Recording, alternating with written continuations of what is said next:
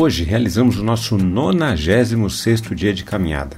Estamos há 96 dias seguindo os passos de Jesus no Evangelho de Marcos. Essa caminhada tem nos fortalecido na compreensão acerca do reino de Deus e dos seus impactos positivos em nossas vidas e em nosso mundo. Ainda temos mais coisas a aprender, o importante é não pararmos. Vamos caminhar juntos? Como temos aprendido, a religião é mais um dos resultados da ação do pecado em nosso mundo e no coração humano. Embora as religiões se proponham a religar o ser humano a Deus, elas acabam afastando as pessoas. A ideia equivocada, por exemplo, de que Deus está apenas em algum templo revela muito bem isso.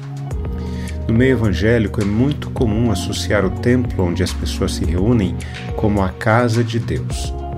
Então, essas construções de tijolo e argamassa feitas por mãos humanas assumem uma posição sagrada, tornando-se mais importante do que as próprias pessoas, passando a ser frequentada apenas por pessoas consideradas de bem. O templo exclui, o templo afasta. O texto de hoje nos diz assim: E foram para Jerusalém quando Jesus entrou no templo, começou a expulsar os que lhe vendiam e compravam, derrubou as mesas dos cambistas e as cadeiras dos que vendiam pombas, e não permitia que alguém atravessasse o templo carregando algum objeto. Também os ensinava e dizia: Não é isso que está escrito? A minha casa será chamada casa de oração para todas as nações, mas vocês fizeram dela um covil de salteadores. E os principais sacerdotes e escribas ouviram isso e procuravam uma maneira de matar Jesus, pois o temiam, porque toda a multidão se maravilhava de sua doutrina. E vindo à tarde, Jesus e os discípulos saíram da cidade.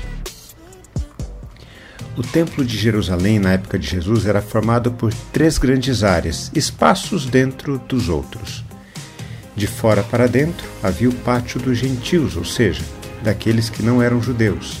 Em seguida, o pátio das mulheres, onde apenas as mulheres judias podiam entrar e permanecer. E o pátio dos homens, onde ficava o ambiente mais sagrado e apenas os homens judeus poderiam frequentar. Nesta passagem que lemos, Jesus e os seus discípulos estavam na primeira parte do templo, chamado Pátio dos Gentios. Naquela época, neste espaço, não havia mais um sentimento de adoração a Deus, mas de enganação do povo. Havia cambistas para trocar dinheiro e gente que se aproveitava da fé alheia para enriquecer as custas dessas pessoas. Jesus, ao promover essa limpeza no templo, ensinava com veemência: Não é isso que está escrito?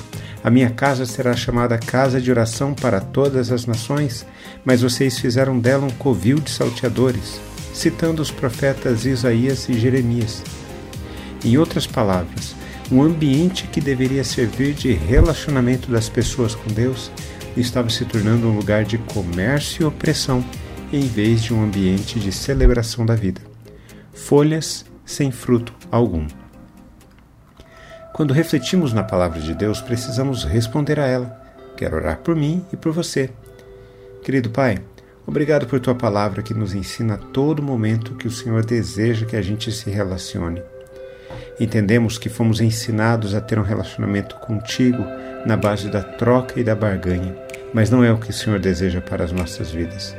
Dá-nos então a sensibilidade necessária para nos relacionarmos contigo, em nome de Jesus. Amém. Um forte abraço a você, meu irmão, minha irmã. Nos falamos em nosso próximo encontro, está bem? Até lá!